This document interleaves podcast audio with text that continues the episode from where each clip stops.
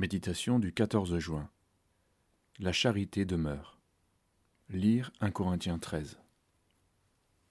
Maintenant donc, ces trois choses demeurent la foi, l'espérance, l'amour. Mais la plus grande, c'est l'amour. Régulièrement lu dans toutes les églises chrétiennes et la plupart des cérémonies de mariage, ce texte est certainement l'un des plus connus. Est-il vraiment vécu? Les divisions, l'amertume et la jalousie sont encore bien présentes dans l'Église. On entend dire parfois que des frères ne peuvent envisager de se réconcilier. Beaucoup de mots donc, mais si peu d'amour vrai. S'émerveiller devant de si belles paroles n'est pas suffisant. L'application se heurte aux limites évidentes de notre dévouement. L'amour humain est sans puissance et sans vie, même s'il peut conduire certains au sacrifice. Il n'est pas sûr qu'il change quoi que ce soit à la cause pour laquelle il se dévoue. Quoi de plus décourageant? Notre vocation est d'offrir quelque chose qui n'est pas de nous et n'est pas en nous. L'amour humain tourne vite à l'autosatisfaction.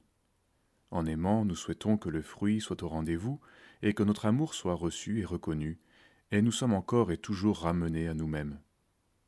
C'est pourquoi, à tous les âges, et quels que soient nos fruits, nous nous retrouvons tous devant ce texte avec le même désarroi. Le Seigneur n'a que faire de ce qu'on peut donner. Ce qui compte, c'est ce qu'il nous donne lui. Or, ce qui fait l'action de Dieu, c'est que les hommes sont placés devant quelque chose de plus grand que ce que l'homme peut offrir. En Jésus seul est notre espérance, car l'amour de Dieu n'est pas un amour humain, mais le fruit de l'Esprit. L'amour de Dieu est répandu dans nos cœurs par le Saint-Esprit qui nous a été donné. Romains 5, verset 5.